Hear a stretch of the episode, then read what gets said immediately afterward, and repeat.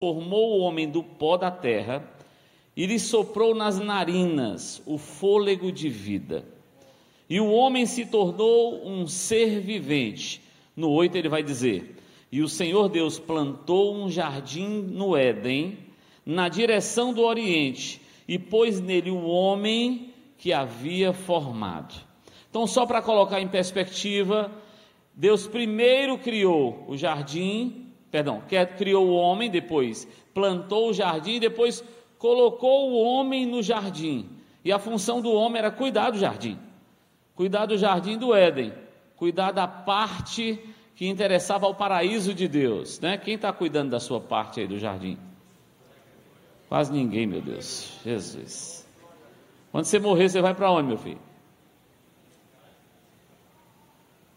Na cruz, Jesus disse o quê? Ainda hoje estarás comigo no paraíso. Então nós que, temos que cuidar disso também. É nossa função cuidar da nossa caminhada na terra, para não nos perdermos aqui, para acharmos a salvação em Cristo. Amém, irmãos? E estarmos junto com Ele lá. E agora, veja, quando ele criou o jardim, ele deu uma outra dica. Gênesis no 2 e 10, capítulo 2, verso 10, ele vai dizer assim, ó: "E um rio saía do Éden para regar o jardim, e de lá se dividia, repartindo-se em quatro braços. De onde é que partiu o rio, irmãos? Do Éden. O Éden, o Éden é céu ou é terra? É céu. Partia do Éden e regava toda a terra. O nome do primeiro é Pison, que rodeia a terra de Avilá, onde há ouro. O ouro dessa terra é bom. Também se encontram lá o bidélio e a pedra de ônix. O nome do segundo rio é Gion, é o que rodeia a terra de Cush. O nome do terceiro rio é Tigre, é o que corre pelo leste da Síria. E o quarto rio é o Eufrates. O Senhor Deus tomou o homem e o colocou no jardim do Éden para o cultivar e o guardar. O rio que Ezequiel vai se referir lá na frente, ele já estava mostrando aqui no começo da Bíblia, que havia um rio que nascia no Éden e que banhava toda a terra. E os rios continuam existindo. Isso são mistérios que vão aparecendo. São quatro braços que saíam daquele rio que brotava do Éden para regar toda a terra. A história avança e eu quero só citar alguns exemplos desse rio na Bíblia, dessa questão das águas na Bíblia. A história avança e agora Deus, a peregrinação de Moisés no deserto, e o Moisés vai lá pedir água, porque o povo está reclamando de sede. Saíram, estão murmurando porque saíram do Egito e vão morrer de fome, no de, de, de fome de sede no deserto. E aí Deus vai ouvir a oração, o pedido de Moisés, em Êxodo 17, de 1 a 7, ele vai dizer assim: vai lá, pega o teu bordão, ou seja, o teu cajado, e bate na pedra, e de lá eu vou verter água que vai salvar, que vai matar a sede desse povo. E Moisés foi lá e bateu na pedra com a, com a tocou na pedra com a, o, o cajado dele e saiu água da pedra. Você não acha estranho isso, não, irmão? De repente ele bate uma pedra e começa a sair água da pedra. Isso não é esquisito, não, irmão. De onde é que vinha essa água, hein? Começa a, a mostrar que esse rio não estava não só no Éden e não estava só no Ezequiel. Tinha outros lugares que esse rio vinha para salvar a sede, para matar a sede das pessoas. Mais na frente ele vai repetir a cena. As águas de Meribá, que ele vai chamar em Números 20, 10 a 13, só que agora ele vai dizer: ordena a pedra, fala com a pedra. Ele não, não vai dizer mais para Moisés bater, só que Moisés estava tão irado, porque o povo era tão murmurador, e às vezes a liderança se estressa com o crente murmurador. Aqui não tem. Mas tem umas igrejas por aí que tem uns crentes murmuradores, e às vezes a liderança faz as coisas é, irada, é para fazer de um jeito e faz de outra. Está aqui um caso clássico: Moisés, ao invés de ordenar a pedra, ele bateu na pedra. A exemplo do que tinha feito antes, Deus permitiu que a água jorrasse, mas por conta disso, olha o que diz o verso 13 do capítulo 20 de Números. Mas o Senhor disse a Moisés e a Arão, aliás, o verso 12: Porque não creram em mim para me santificarem diante dos filhos de Israel, vocês não farão entrar este povo na terra que lhes dei. São estas as águas de Meribá, porque os filhos de Israel discutiram com o Senhor, e o Senhor se santificou neles. Ele era para ter ordenado, ele bateu. Por isso, Moisés não entrou na terra prometida. Cuidado. Cuidado para não desobedecer exatamente o que o Senhor está dizendo para você. Parece que é certo, mas não foi isso que Deus disse. E nós temos que seguir à risca o que Deus disse. O que Ele disse é que importa. Amém, irmãos? É o céu primeiro, terra depois. Primeiro importa o que está no céu. E aí eu posso avançar um tempo mais na Bíblia e eu chego no profeta. Profeta Eliseu lá e o Naamã com lepra uma lepra terrível. E ele vai e faz todo aquele movimento, manda primeiro procurar o rei, e o rei rasga as vestes, porque o rei não pode curar ninguém. E o profeta disse assim: Olha, pode deixar que eu faça isso aí, manda ele aqui. Aí mandou, foi o moço dele, vai lá dizer para ele que o Naamã, para ser curado dessa lepra, o que, que ele tem que fazer? Mergulhar o quê? Sete vezes onde? No rio Jordão. Ele até fica bravo com isso. Primeiro, que ele queria honra, ele queria ter sido recebido pelo profeta, pelo rei, com pompas. Segundo, porque ele dizia: Poxa, lá na Síria eu tenho dois rios mais limpos do que esse. Arbana e Farfá, Farfá são mais limpos do que esse rio Jordão. E ele, a Bíblia diz que ele foi lá. Depois de um tempo, de um processo, ele obedeceu e deu sete mergulhos. Está no verso 14 de 2 Reis, capítulo 5, vai dizer assim: ó, Então Naamã desceu e mergulhou no Jordão sete vezes, conforme a palavra do homem de Deus, e a sua pele se tornou como a pele de uma criança e ficou limpo. Meu Deus do céu. O que tem de gente agora querendo viajar para Israel agora para poder tomar um banho, né? sete Sete mergulhos nesse. As mulheres aqui então, hein? Ficar com a pele de bebê, irmão, sem nenhuma ruga. Isso é mistério de Deus, não é não? Agora me diga, o que é que tem a ver mergulhar sete vezes num rio e ser curado de lepra? Não dá para explicar isso, porque isso é um milagre faz parte de toda essa conotação, dessa mensagem que a Bíblia vai trazendo no pano de fundo do rio de Deus. O rio que cura, que lava, que transforma, que modifica por onde passa.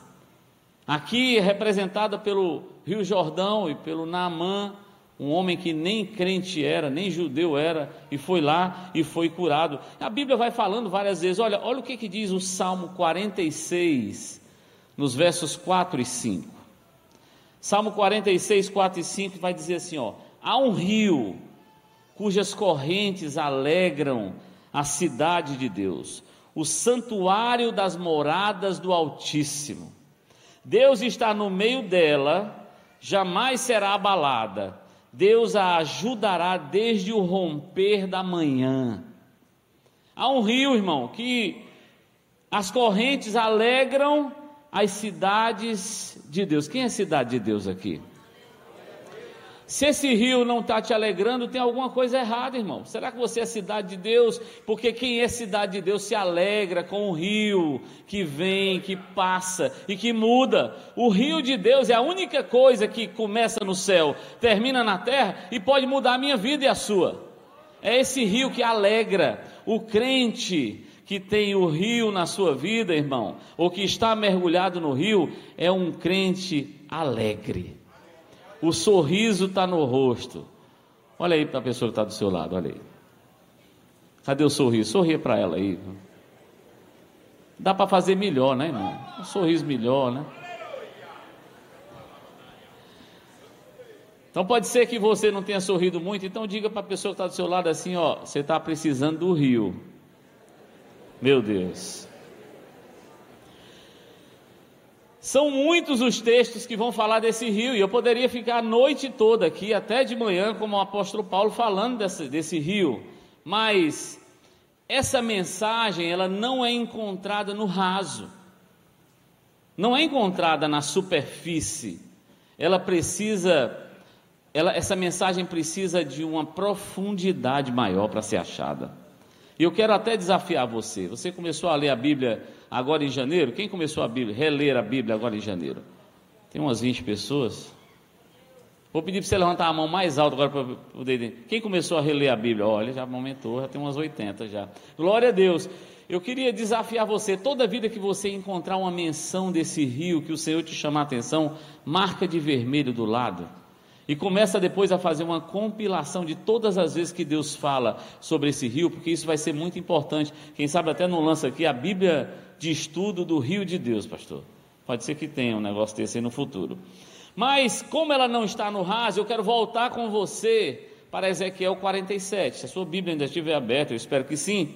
No Ezequiel 47, ele vai começar a nos dar nuances de como é que esse rio se porta, como nós nos devemos nos portar em relação a esse rio.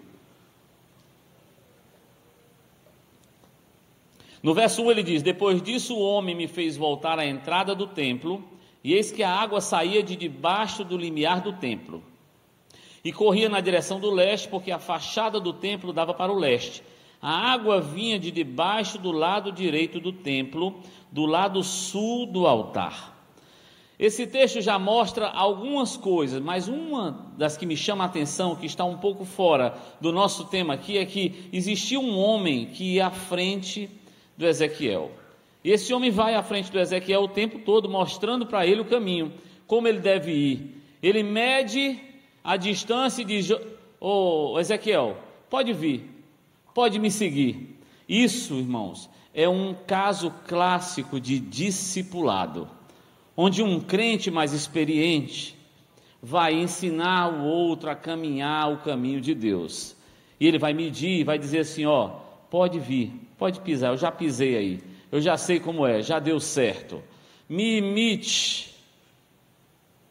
É muito difícil a gente ver um crente que queira dizer isso hoje em dia. Ei, me imite, faça o que eu estou fazendo. Paulo disse isso duas vezes. 1 Coríntios 11, 1, Efésios 5, 1, ele vai dizer assim: Sede meus imitadores, como eu sou de Cristo. Ele vai falar, repetir isso em Efésios 5, 1. E ele dizia isso porque ele tinha convicção que ele estava no caminho de Deus, ele estava caminhando com Deus. E ele dizia: Se você não tem referência, olhe para mim e pode seguir os meus passos, faça o que eu estou fazendo que vai dar certo, porque eu já andei aí. Hoje em dia, como é que a gente faz, irmão? Irmão, olhe para Jesus. Não olhe para o homem, não, que o homem é falho. Ah, irmão, o homem, o homem é só queda. Mas Jesus não. Por que, que nós estamos fazendo isso, irmão? Porque ninguém quer dar testemunho, irmão.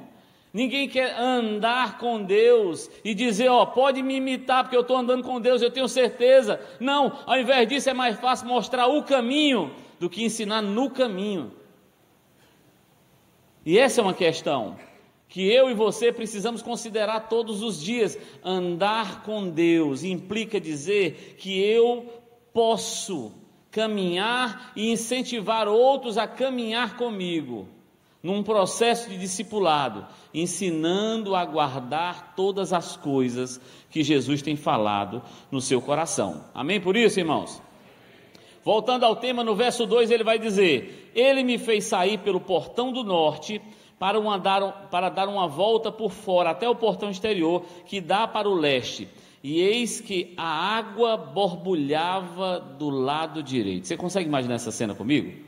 A água borbulhando do lado direito do, do santuário de Deus, do templo do Senhor. A água borbulhando remete a quê, irmão? A um manancial, sim ou não? Quando um rio vai nascer, lá na nascente do rio existe um manancial que as águas começam a borbulhar de dentro da terra. As águas borbulham. Aqui ele está falando exatamente de um manancial. E se nesse manancial você pegar uma pedra, por exemplo, e você colocar em cima, de onde está borbulhando a água, a água deixa de jorrar porque você colocou a pedra? Não, porque a água é impetuosa. A água não obedece pedra ela vai para o lado. Se ela não conseguir repelir a pedra, ela começa a eclodir do lado. E se colocar outra, ela vai para o outro lado, até que a força da água vai tirar essas pedras todas. Mas o rio vai continuar nascendo. A nascente, a, as águas que borbulham vão continuar nascendo. Amém, irmãos? Segura essa informação porque ela vai ser importante mais para o fim da nossa conversa. No verso 3 ele vai dizer assim: O homem saiu para o leste, tendo na mão um cordel de medir. Mediu 500 metros, ou noutras Bíblias tem mil côvados, e me fez passar pela água que me dava pelos tornozelos. Tornozelos aqui é na altura dos dedos aqui, né? Umas Bíblias trazem artelhos, dedos, outras Bíblias trazem tornozelos. água rasa.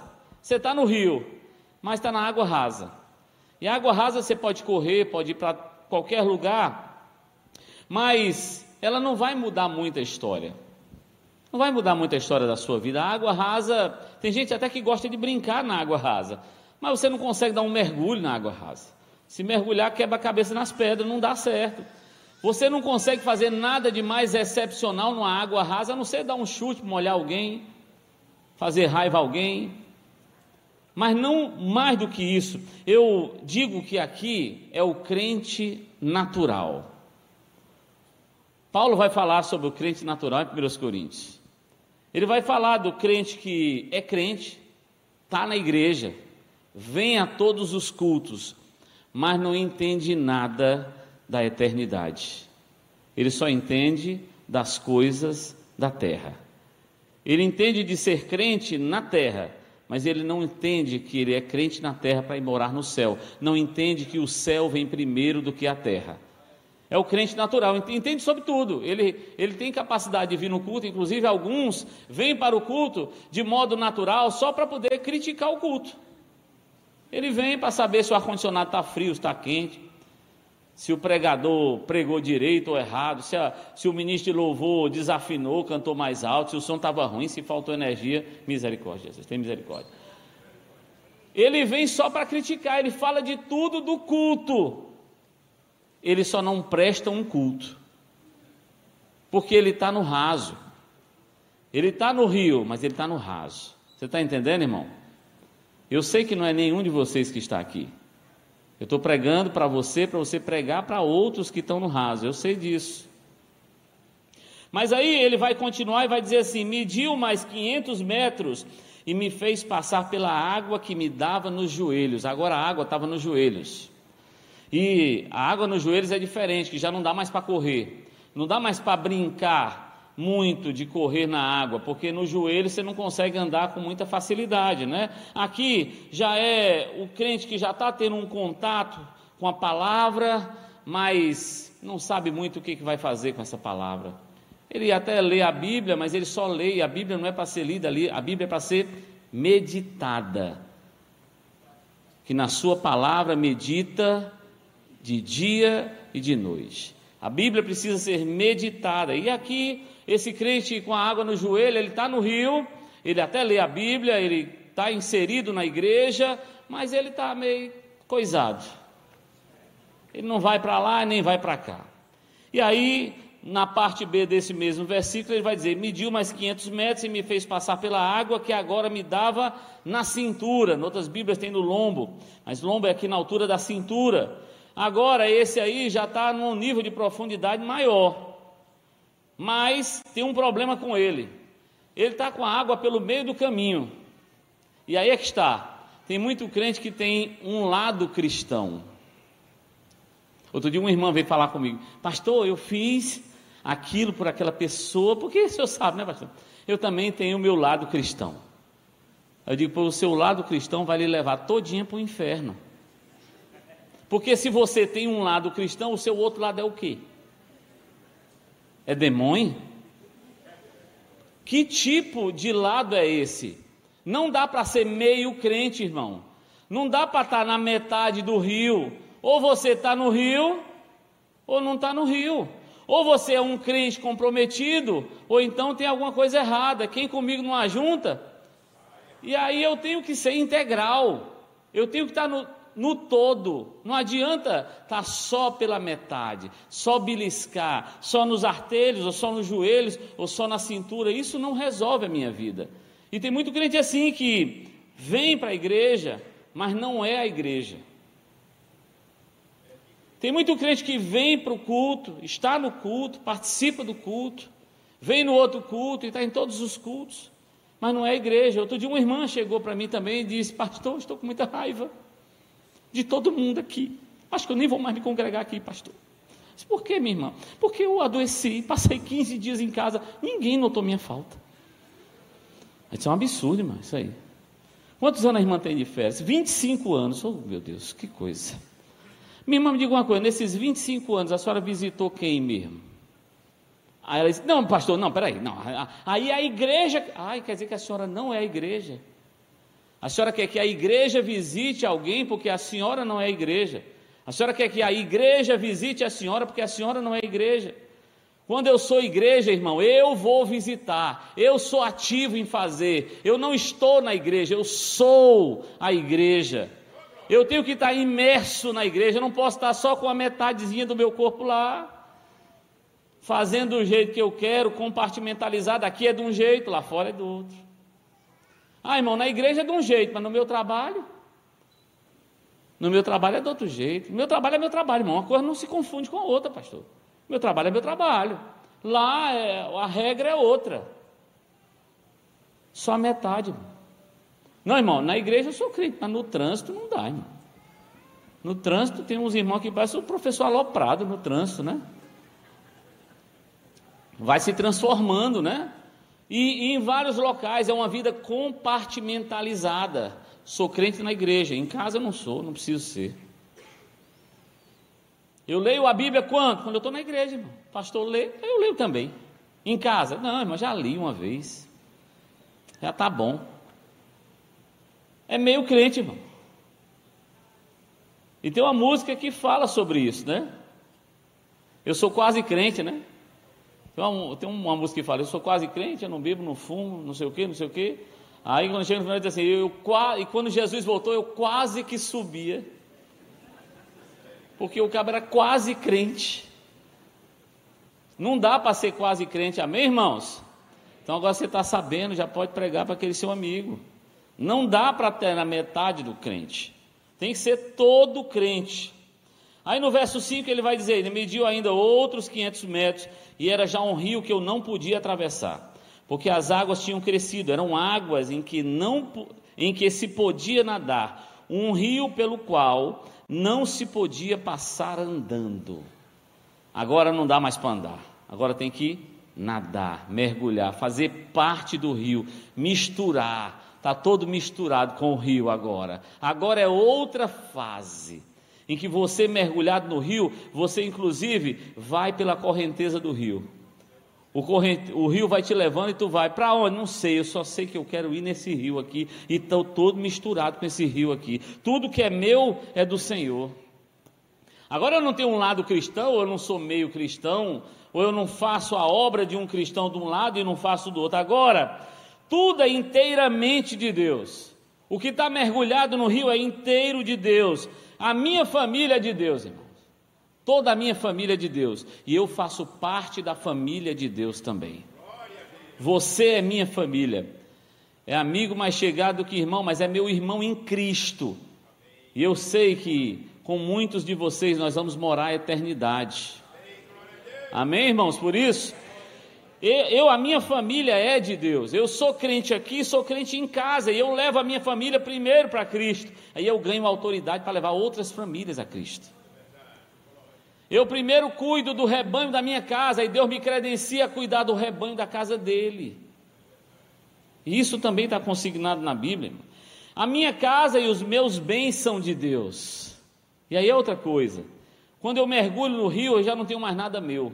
E confunde muito a cabeça, porque a escritura da sua casa pode estar lá escrito o seu nome. O documento do seu carro pode estar escrito o seu nome, mas o seu carro e a sua casa não é para ser seu está na sua posse, mas a sua casa e o seu carro são de quem? São de quem? E são mesmo. E se alguém precisar da tua casa do teu carro? Se alguém precisar de uma carona que tenha que sair mais do que 500 metros da tua rota, será que o teu carro e a tua vida estão à disposição do Senhor? A tua agenda, a tua agenda está à disposição do Senhor? Se o Senhor quiser que tu vá, tu vai? Ou, não, eu estou muito cansado. Irmão, afinal de contas, na igreja eu sou um voluntário, né, pastor? Sou voluntário, não sou obrigado. Eu já estou fazendo mais do que eu posso. Ah, eu vou lá, se der, eu vou. Boto o meu nome lá. Mas se não der, eu falto. Não, irmão. Quem está mergulhado no rio é todo de Deus. Se sobrar tempo, você dá para as outras coisas. Se sobrar tempo, você dá para as outras coisas. Mas primeiro o céu, depois a terra. Esse é o referencial que eu e você precisamos adotar para a nossa vida. Agenda, trabalho. O trabalho é de Deus, irmão? Seu trabalho é de Deus? Ô oh, glória, só uns dois disseram que é. Estou até preocupado. Mas no trabalho, você, o seu trabalho é de Deus, irmão. Foi Deus que abriu a porta. E se não for, saia correndo de lá. Você tem que entrar na porta que Deus deu. E lá você tem que ser crente e ser luz. Você tem que ser crente e ser luz. Você tem que ser infiltrado por um lado, infiltrado no sentido de poder minar as forças do diabo, mas não pode ser escondido. Eu contei pela manhã, já contei outras vezes aqui, do crente 007, uma pessoa que trabalhava comigo na, na minha empresa lá, que eu trabalhei vinte e tantos anos, e esse camarada trabalhou comigo 20 anos. E um dia, depois de 20 anos eu trabalhando com ele, ele disse assim: Ah, pastor, eu sou crente também. Eu disse: O quê?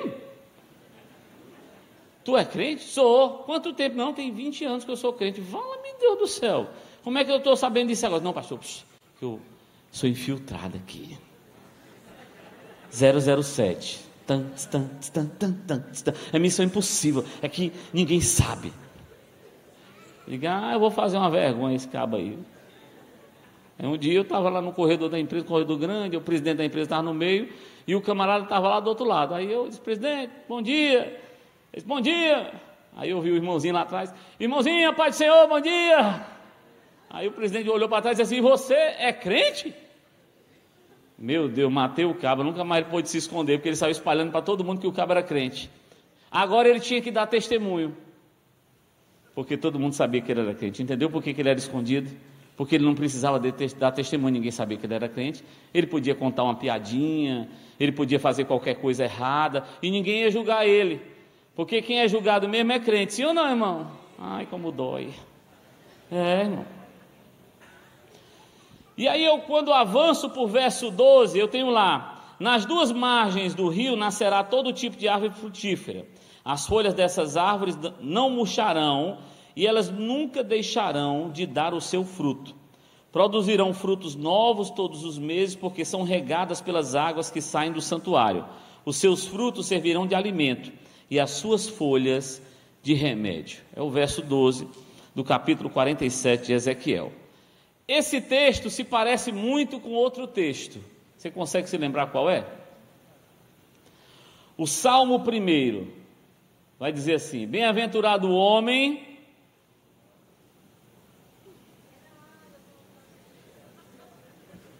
Vamos de novo, né? Bem-aventurado o homem que não anda no conselho dos ímpios, nem se detém no caminho dos pecadores, nem se assenta na roda dos escarnecedores. Antes, o seu prazer está na lei do Senhor, e na sua lei medita de dia e de noite. Aí ele vem no 3, ó. Pois será como árvore plantada junto a ribeiros de águas, que dá o seu fruto na estação própria, suas folhas não caem, e tudo quanto fizer prosperará. Ó o rio de novo aí, irmão. Onde é que você tem que plantar a sua árvore? Perto do rio. Porque se você plantar perto do rio, você vai dar fruto. E crente dá fruto, irmão. Se você tem dúvida disso, leia João 15, ele vai falar sobre isso. Crente tem que dar fruto e o fruto do crente tem que permanecer, mas você só dá fruto se você tiver plantado junto ao rio de Deus, junto ao ribeiro de águas. Você dá fruto e fruto alimenta quem? Você mesmo? O fruto de uma árvore é para ela mesma? Para quem é? É para os outros. Você é, tem que ser frutífero. E ser frutífero quer dizer abençoar outros.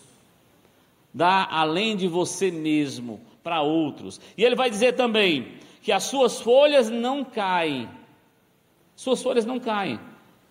Tudo quanto você fizer prosperará. O que está plantado junto a ribeiros de água vai prosperar em tudo o que fizer. Irmão, mas eu não estou prosperando em alguma coisa. Pergunte a Deus primeiro se é para você estar tá nessa coisa.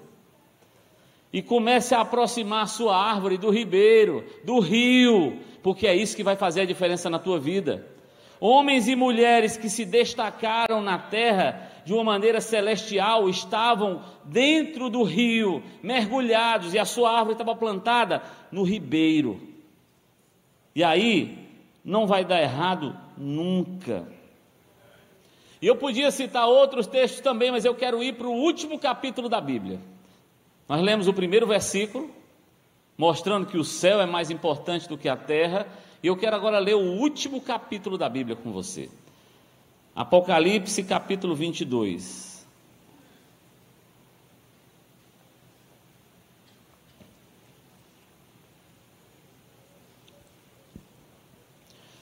Apocalipse 22 e 1 vai dizer assim: Então o, o anjo me mostrou o rio da água da vida, brilhante como cristal, que sai de onde, irmão?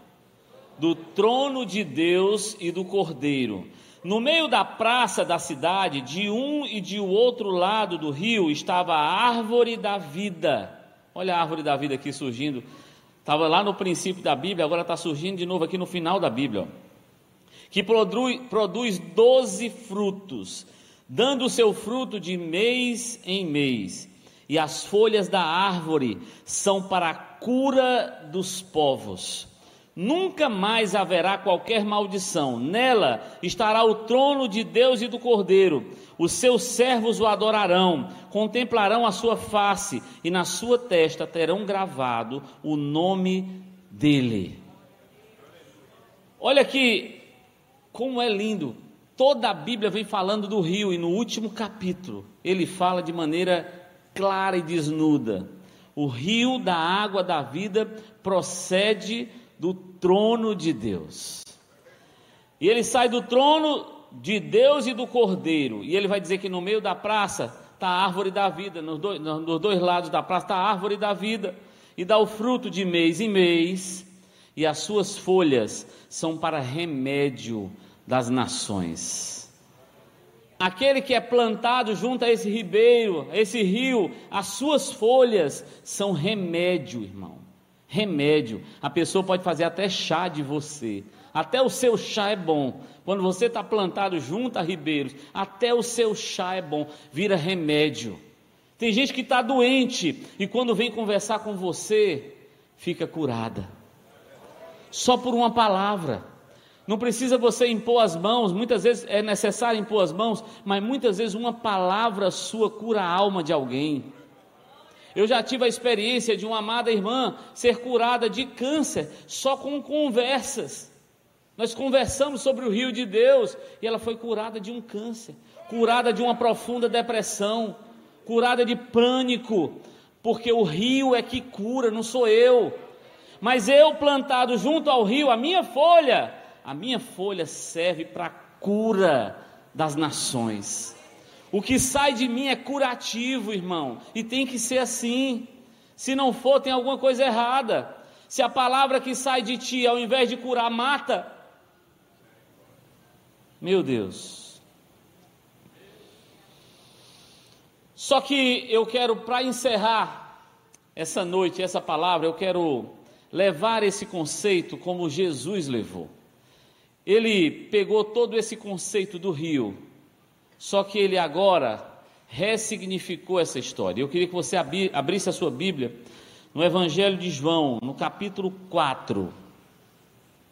Numa conversa inusitada que Jesus estava tendo com uma mulher samaritana. Evangelho de João, capítulo 4, a partir do verso 6.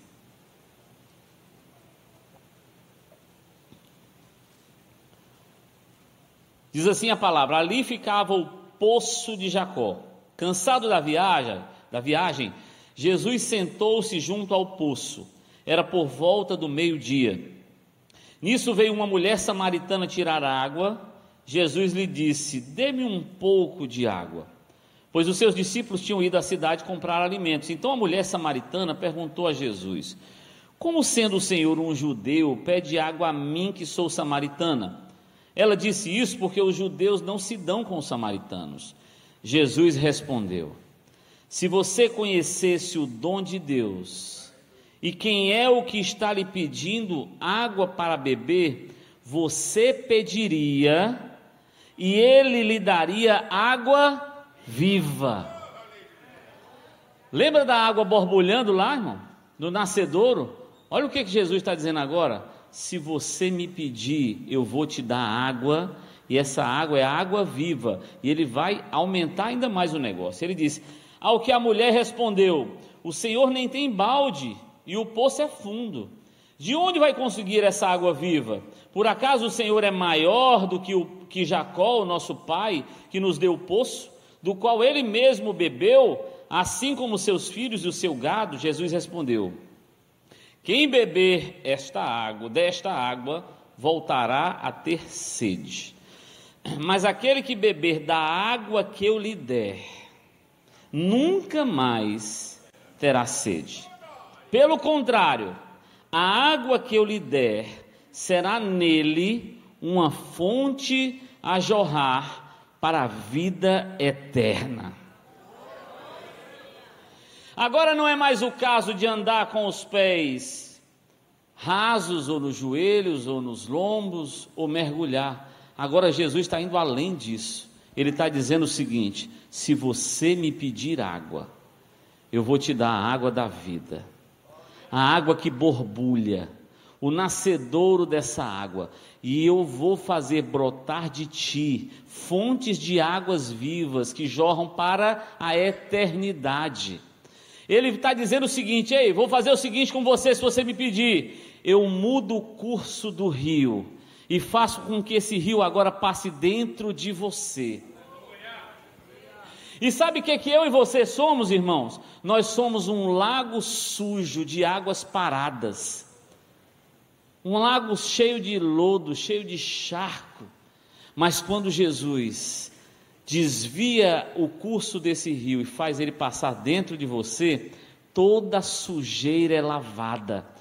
Tudo é tirado, tudo que está embaraçado vai embora. Sabe o que é que vai embora, irmão? Segura essa palavra que eu vou te dar agora, que é profética. Vai embora depressão, vai embora medo, vai embora ansiedade, tristeza, vai embora pânico, desesperança, vai embora vícios, vai embora maldade, toda a origem de pecado e consequência dela, tudo é lavado pelo rio do Senhor. O rio que passa dentro de você, não é você que vai estar dentro dele, é ele que vai estar dentro de você. E quando ele estiver dentro de você e você estiver lavado, a Bíblia diz, Jesus disse que ele vai sair do teu ventre e vai borbulhar. E não importa se alguém jogar pedra em ti, não, filho. Jesus levou pedrada para todo lado. A pedra bate, começa a jorrar do lado. Bota a pedra do outro, começa a jorrar do outro. Quando não tem mais lugar, ele joga a pedra fora, porque a força das águas é muito grande, irmão. É o rio que brota do trono de Deus. É o rio que vem do céu e alimenta a terra. É o rio que muda a minha história. Agora, quando eu estou cheio desse rio e ele está começando a explodir dentro de mim, a eclodir, aí eu estou pronto, sabe para quê? Para transbordar na vida de outros. Eu agora tenho autoridade de Deus para ter a vida transformada e ajudar outros a ter a vida transformada, a ajudar que outros tenham o curso desse rio modificado para dentro de você mesmo e de você vai sair rios de águas vivas, fontes do manancial eterno. E a Bíblia vai dizer assim: que jorram para a eternidade. Sai de lá, passa aqui e desemboca lá de novo. É na eternidade que as coisas mudam. Fica de pé nessa noite, meu irmão, em nome de Jesus.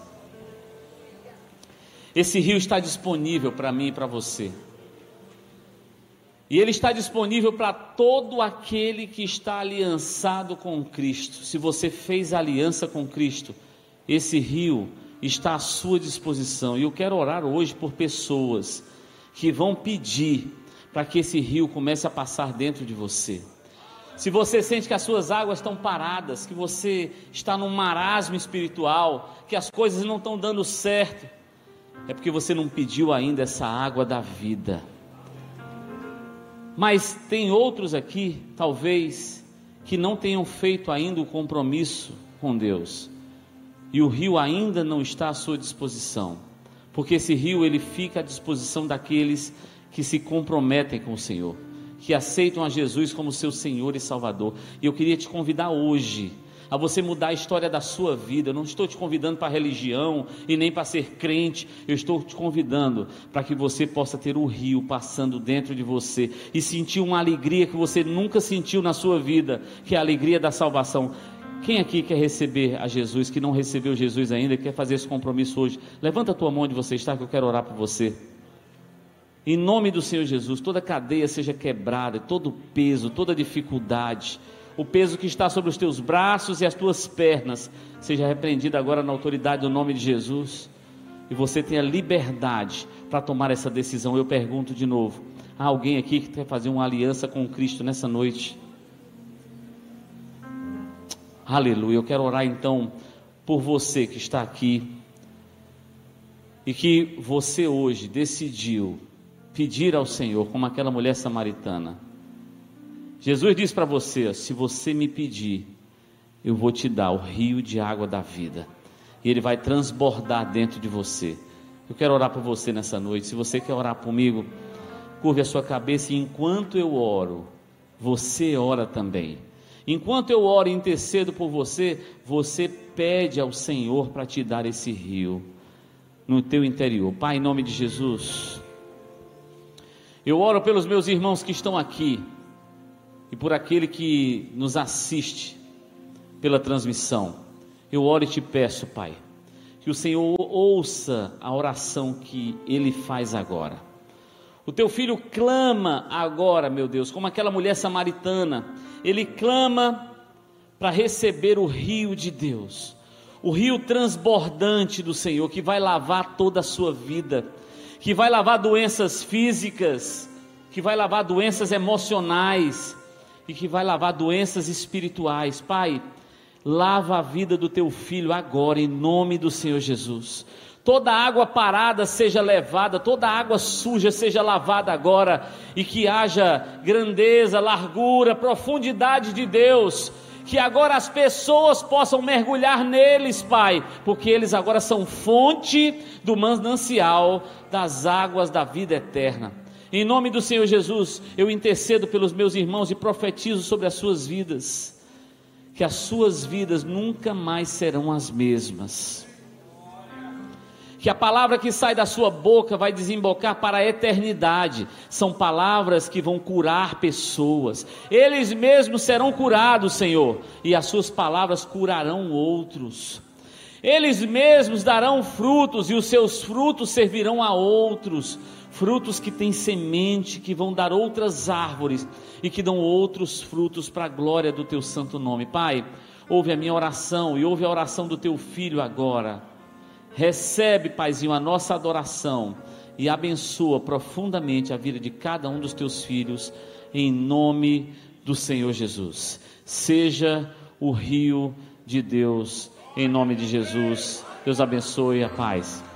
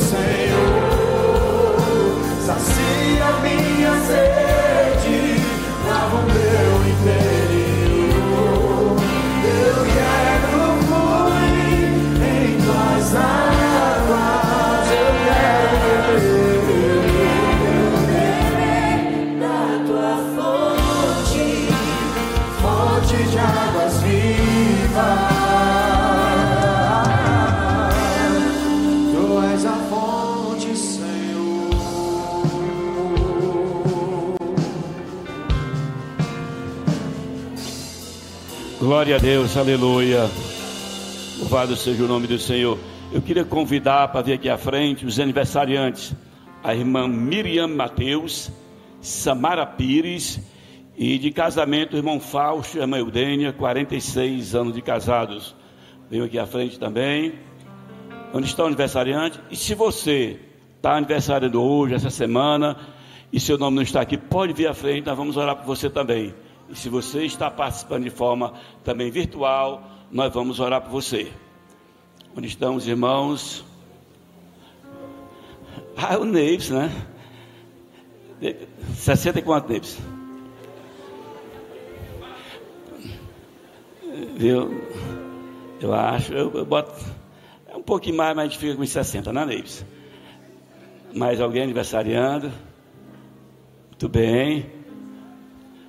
Mais alguém? Pode vir, todos estão aniversários. Nós vamos orar por vocês esta noite. Vai ser noite de bênção. Irmãos, é, quem ouviu a mensagem hoje, e eu digo como sempre, se eu não fosse crente, hoje era de aceitar Jesus. Deus falou para todos nós, né? E agora nós vamos orar pelos aniversariantes. A igreja tem autoridade dada por Deus para orar um pelos outros. E vamos orar pelos nossos irmãos. Maravilhoso Deus, Senhor dos céus e da terra. Neste momento, Pai amado, nós oramos neste momento, Pai, te apresentando cada um dos teus filhos, Pai, que vieram aqui, que hoje estão completando mais um ano de vida. Também pelo irmão Fausto, meu Dene, estão 46 anos de casado. Nós pedimos que o Deus de Israel, a bênção do Deus de Israel esteja